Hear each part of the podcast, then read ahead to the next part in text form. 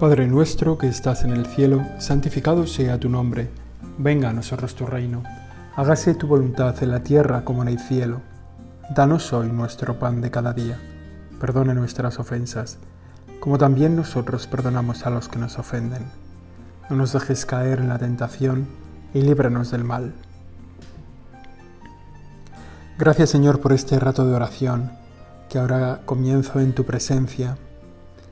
Gracias a este acto de presencia de Dios que es rezar el Padre Nuestro, en esa oración en la que hablamos de tú a tú con el Padre del Cielo, con nuestro Padre del Cielo.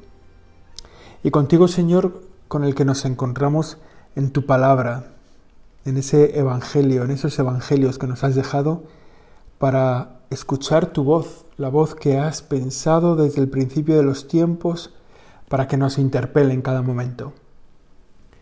Y hoy hacemos nuestra oración con un pasaje del comienzo del final, el comienzo del final de la vida del Señor en el Evangelio de Marcos, que es la entrada de Jesús en Jerusalén, un día de gloria, un día de esplendor, un día en el que tanta gente lo reconoce como Señor. Y que es tan desolador cuando unos días más tarde, una semana más tarde, en la cruz, encontramos al Señor solo, abandonado de sus discípulos, abandonado de los apóstoles, con un, un pequeñito grupo de mujeres que te han sido fieles, Señor, que han estado a tu lado, junto al evangelista Juan, el apóstol más joven, el chaval seguramente inconsciente, como son todos los jóvenes, pero, pero también pegado a tu madre y acompañándote inconsciente de los peligros que a lo mejor eso suponía y que para los otros fueron definitivos, los sacaron de allá. Y después de esa entrada en Jerusalén, de esa entrada gloriosa, ese que nosotros llamamos Domingo de Ramos, Jesús se acerca al templo y dice así el Evangelio. Llegaron a Jerusalén y entrando en el templo se puso a echar a los que vendían y compraban en el templo, volcando las mesas de los cambistas y los puestos de los que vendían palomas. Y no consentía a nadie transportar objetos por el templo, y los instruía diciendo, ¿No está escrito mi casa será casa de oración para todos los pueblos? Vosotros, en cambio, la habéis convertido en cueva de bandidos. Se enteraron los sumos sacerdotes y los escribas, y como le tenían miedo, porque todo el mundo admiraba su enseñanza, buscaban una manera de acabar con él. Es el comienzo del fin. Los fariseos, los escribas, los sacerdotes del templo, la gente que lo ha ido siguiendo durante esos años de la vida pública de Jesús y ha ido como sospechando de él, van concentrando su rechazo, su odio, su temor en esta última semana de la vida de Jesús, que empieza así tan fuerte, que empieza entrando Jesús en el templo enfadado por lo que se ha convertido el lugar de la presencia de Dios, por aquello que lo han convertido, mejor dicho. Tenía una cierta lógica lo que estaban allí, los cambistas que estaban allí, pues para dar el cambio de las monedas que había que presentar en el templo, que había que presentar para ofrecer sacrificios como rescate del primogénito, ¿no? Nos acordamos de esa escena de María que se acercó a los días, a los 40 días de, dar a luz a Jesús, se acerca al templo para rescatar al primogénito y eso se hacía pues ofreciendo un sacrificio, los más pobres un sacrificio de dos palomas, pero cada uno hacía el sacrificio según sus posibilidades, según su capacidad. Y entonces esto hacía que en torno al templo pues hubiera campistas, hubiera venta de ganado, de palomas, hubiera, bueno, lo que era necesario para hacer el sacrificio en el templo. Se había perdido un poco de vista que el templo era el lugar de la presencia de Dios. Había pasado más veces en la historia, ¿eh? más veces había habido que como que purificar el templo, que ponerlo en orden. El templo que había construido Salomón y que, que fue destruido después en el siglo VI y que también en el siglo VI antes de Cristo y que luego fue reconstruido por mandato del emperador Ciro y fue reconstruido y luego consagrado otra vez el segundo templo, que luego también fue un poco destruido, más bien mal usado, profanado por los griegos, por los seleucidas, y retomado por los, de la Judas Macabeo, los de la gran rebelión del siglo I II antes de Cristo. El templo de Jerusalén, ¿no? que había ido y venido tantas veces y que finalmente fue destruido por los romanos en el año 70 de nuestra era y del cual solo queda ese muro de las lamentaciones, ¿no? que era un muro perimetral que, que rodeaba el templo. El templo de Jerusalén es en tiempos de Jesús el lugar de la presencia de Dios. Ahí, había estado el arca de la alianza, el arca con las tablas de la ley. Era como el gran signo de la presencia de Dios.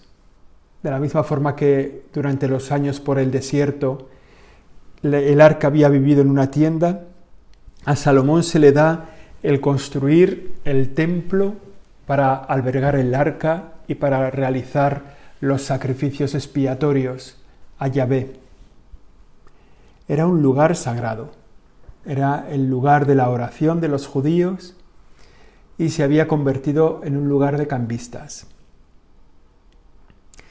Para mucha gente, también en el Antiguo Testamento, el templo debía de ser purificado.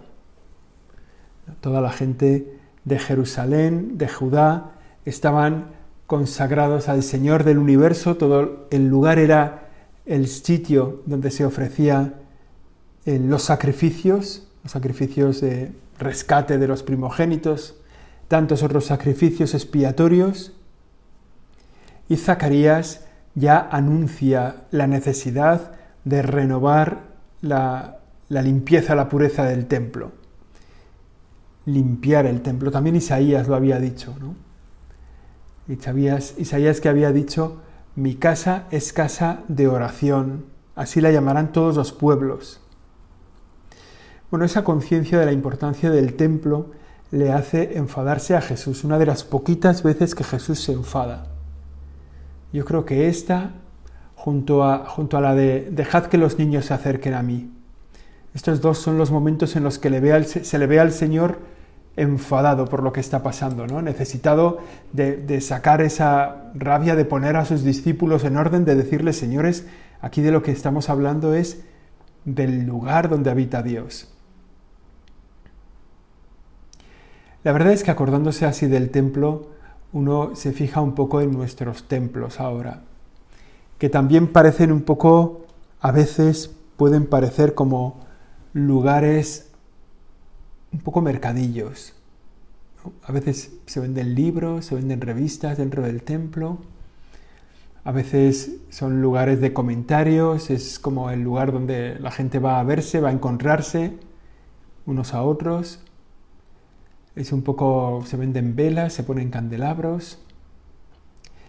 Es un poco el lugar de chafardeo, ¿no? El templo, la iglesia, que es el lugar de la presencia de Dios. Fijaos, los judíos siguen esperando un tercer templo, ¿no?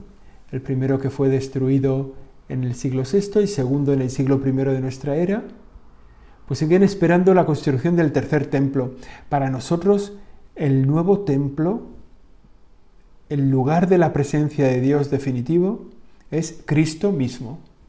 Allí donde está Cristo está el templo, es el lugar de la oración, el lugar del encuentro con Dios, es Cristo, Dios mismo. Nosotros el lugar del templo es el lugar de la presencia de Dios, por tanto cada iglesia donde hay un sagrario está el templo, el templo del encuentro con Dios.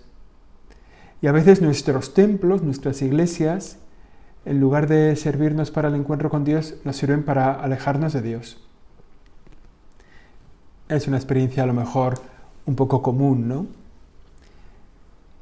Y por eso vale la pena que hagamos el esfuerzo de poner bien claro en el templo, este es el lugar de la presencia de Dios. Que todo en la iglesia nos recuerde dónde estás tú, Jesús. Que la vela del sagrario esté encendida que ilumine bien el lugar, que el sagrario sea reconocible nada más entrar en el templo.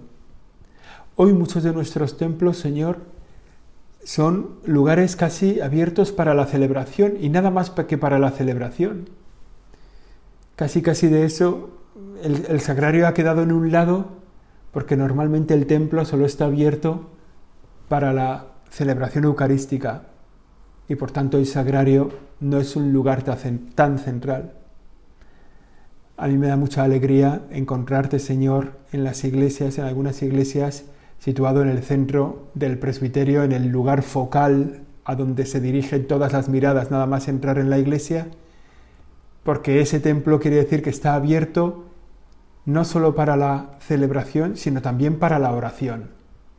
Y por eso el punto central es el sagrario, a donde miras fácilmente es el lugar donde tú vives. Y de algún modo la iluminación, la luz, las velas, incluso la música, si la acompaña, crean un ambiente de oración donde es fácil encontrarte. Esos templos, Señor, son una maravilla. Qué bueno sería que todos los sacerdotes pensaran así en los templos en los que celebran la Eucaristía. Un lugar que está abierto para la Eucaristía, pero también un lugar que está abierto para la oración, para encontrarnos contigo.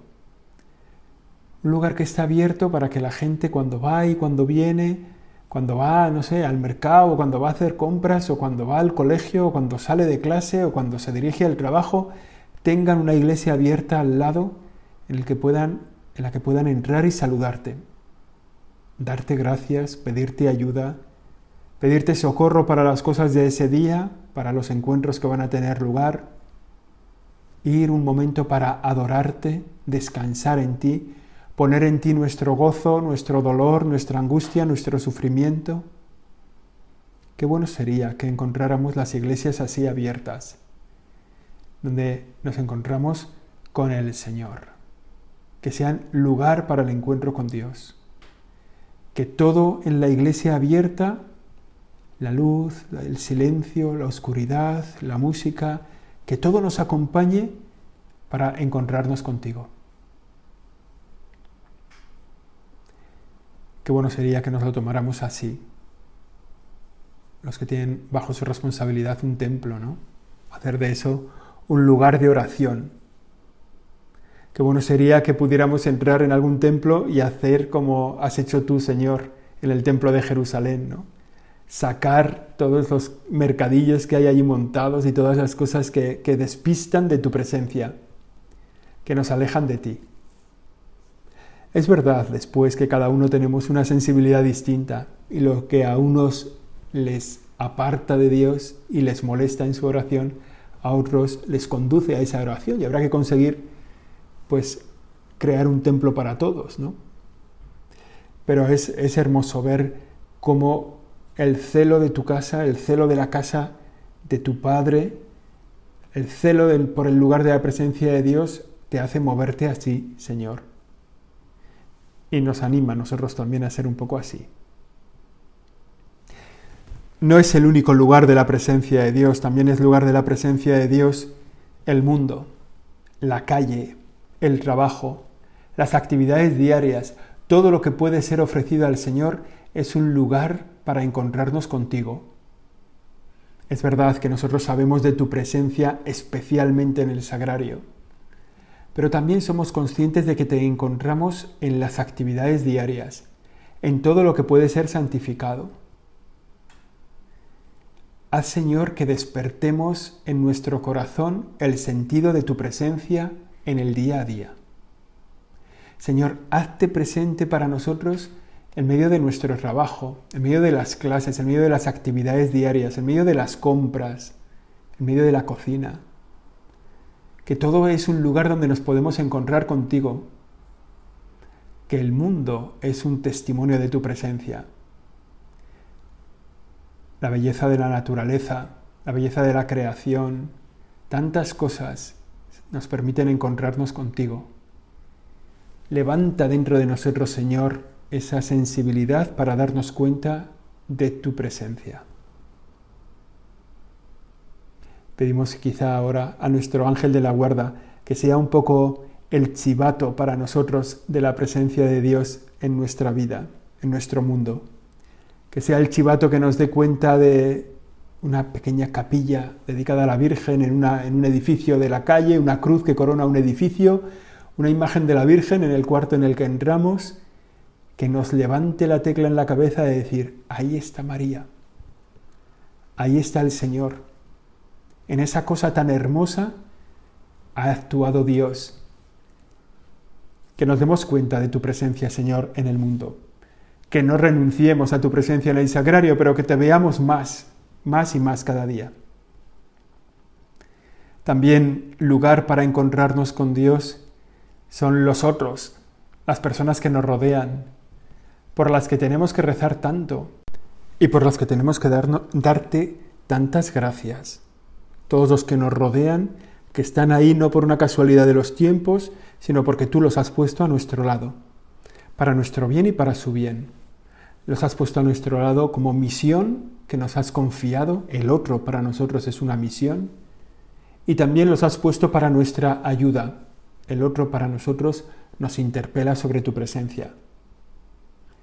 En los otros nos encontramos con Dios, en los compañeros de trabajo, en los amigos, en las personas de nuestra familia. Si hacemos un poco memoria, esas son las personas con las que tratamos habitualmente, la familia, los compañeros, los amigos y todos esos han sido elegidos por Dios antes de que tú nacieras, antes de que el mundo existiera. Todos ellos son lugar para la presencia de Dios y todos ellos de algún modo a ti nos llevan a la presencia de Dios. A ti y a mí nos llevan a la presencia de Dios. Algunos pues porque son muy necesitados, porque están muy necesitados de ayuda, de cercanía, otros porque son un estímulo para nuestra propia vida cristiana, por su ejemplo, por su testimonio, otros porque nos quitan la paciencia y a lo mejor nos llevan por el camino de la cruz a tu presencia, Señor, a la gloria. Así es, ¿no? El, lugar de la presencia de Dios, este templo, este templo sagrado que hay que purificar, que era el templo de Jerusalén, que es nuestra parroquia, nuestra capilla, el lugar de nuestra oración, que son también el mundo, que son también los otros, nosotros mismos también somos un lugar de la presencia de Dios. Nosotros mismos tenemos que tener esa conciencia de la presencia de Dios en nuestro corazón, una presencia que tenemos que cuidar, que tenemos que cultivar, que tenemos que hacer crecer. También el templo de nuestra vida, el templo de nuestro corazón, tiene que ser limpiado, tiene que ser purificado. También necesita de la limpieza del Señor, también necesita de su gracia. Por tanto, es para nosotros valioso darnos cuenta de que en el fondo de nuestra alma está el lugar del encuentro con Dios, el lugar más cercano, siempre posible, siempre visitable. Cerrar los ojos, mirar nuestro corazón y encontrarnos con Dios este templo que es necesitado de purificación, que vemos en Jesús y que vemos en tantas cosas, tantos lugares de la presencia de Dios en nuestro mundo. Parece imposible vivir en este mundo, Señor, sin darnos cuenta de que tú estás ahí en medio. Enciende en nosotros la conciencia de tu presencia. Y sigue el Evangelio. Sigue el Evangelio después de visitar el templo Jesús sale de la ciudad de Jerusalén y vuelve al comienzo, dice así el Evangelio. Vuelve a recordar algo que le había pasado a él al punto de la mañana. Cuando atardeció, salieron de la ciudad. A la mañana siguiente, al pasar, vieron la higuera seca de raíz. Pedro cayó en la cuenta y dijo a Jesús, Maestro, mira, la higuera que maldijiste se ha secado. Jesús contestó, Tened fe en Dios. En verdad os digo que si uno dice a este monte, quítate y arrójate al mar, y no duda en su corazón, sino que cree en que sucederá lo que dice, lo obtendrá. Por eso os digo, todo cuanto pidáis en la oración, creed que os lo han concedido y lo obtendréis. Y cuando os pongáis a orar, perdonad lo que tengáis contra otros, para que también vuestro Padre del cielo os perdone vuestras culpas. Mas si vosotros no perdonáis, tampoco vuestro Padre que está en los cielos perdonará vuestras ofensas. es otro fragmento de este Evangelio. El primero se refiere al templo. Este segundo se refiere a la higuera seca que ha sido maldecida por el Señor y al poder de la oración. Lo que había pasado es que por la mañana el Señor había salido de su casa para acercarse hacia Jerusalén y se encuentra con una higuera que tiene muchas hojas pero no da frutos. Es muy vistosa, está muy lustrosa, pero no da frutos. El Señor que quiere comer higos la condena, porque no da frutos la condena. Dice que se quede seca. Y a la noche es lo que ven y Pedro se lo hace caer en la cuenta, a la mañana siguiente, mejor dicho, al día siguiente. Pedro le dice, oye, fíjate, la higuera que maldijiste se ha secado del todo. Y aquí viene una enseñanza sobre la fuerza de la oración. Pero vale la pena que nos detengamos en nuestra oración qué significa la higuera seca. La higuera seca es la que no da frutos.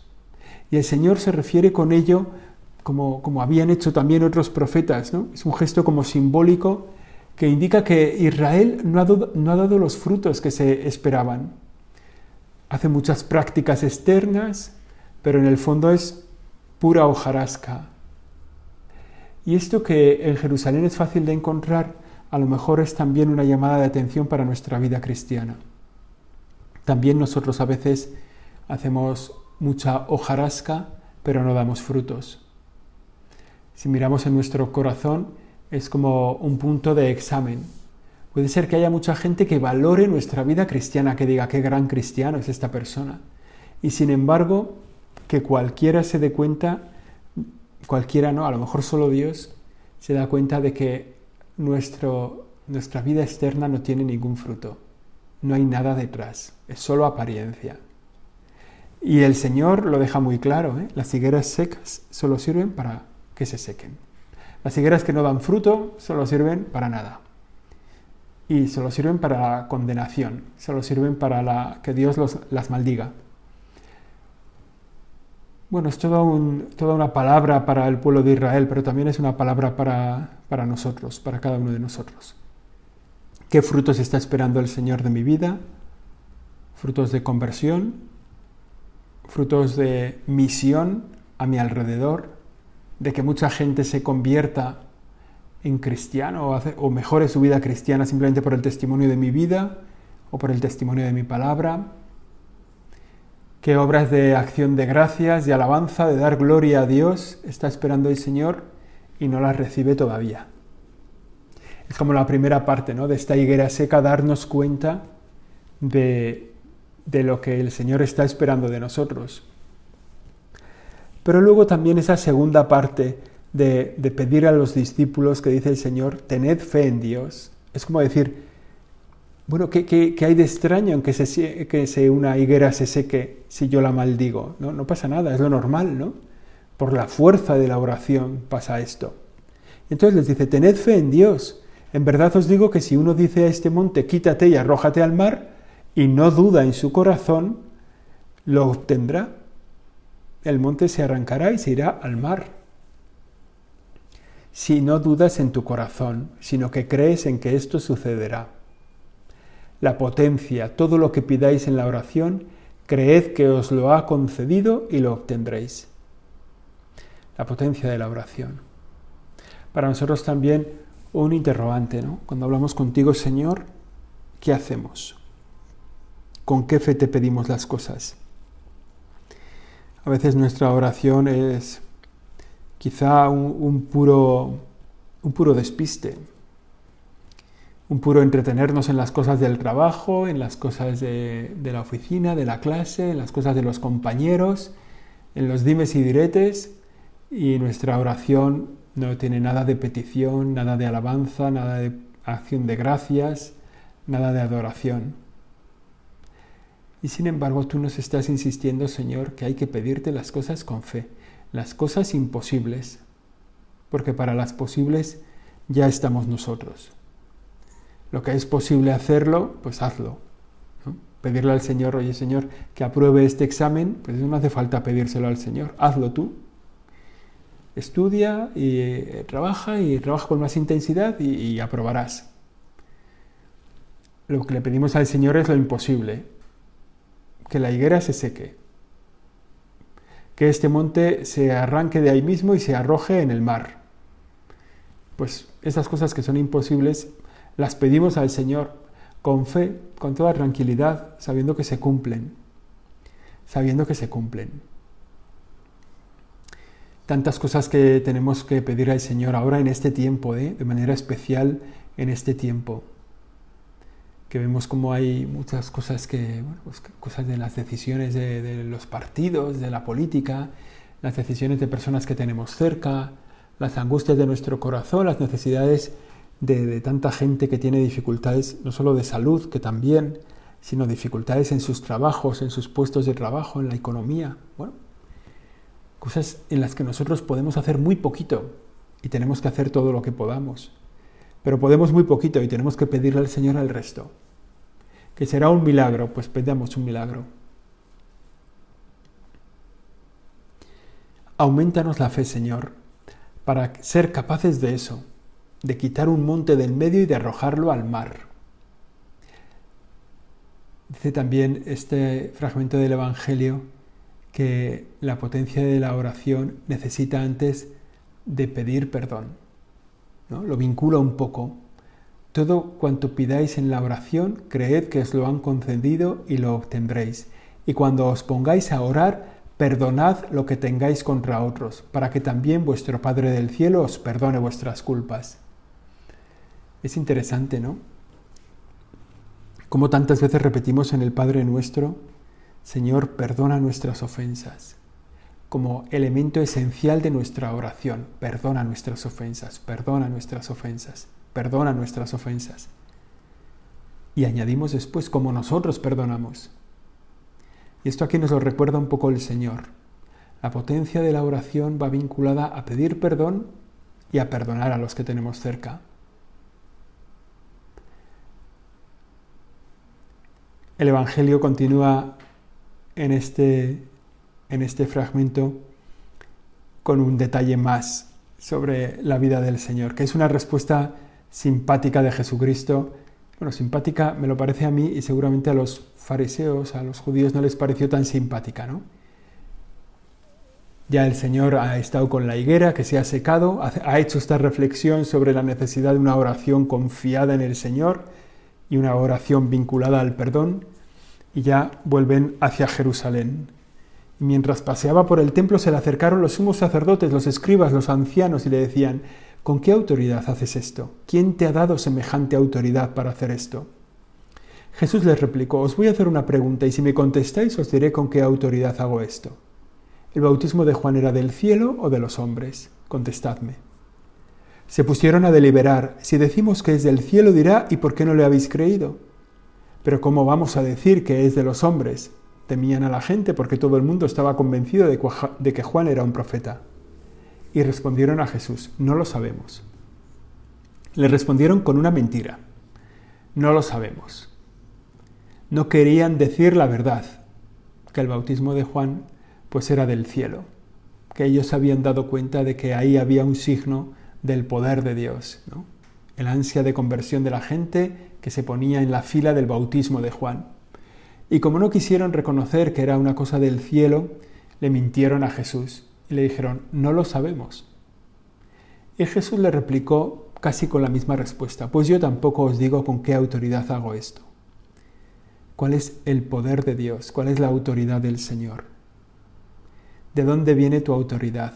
En el fondo de ser el Hijo de Dios, de ser el Señor, de ser el ungido, de ser el enviado para realizar la redención de los hombres. De ahí viene tu poder, de que eres el enviado de Dios.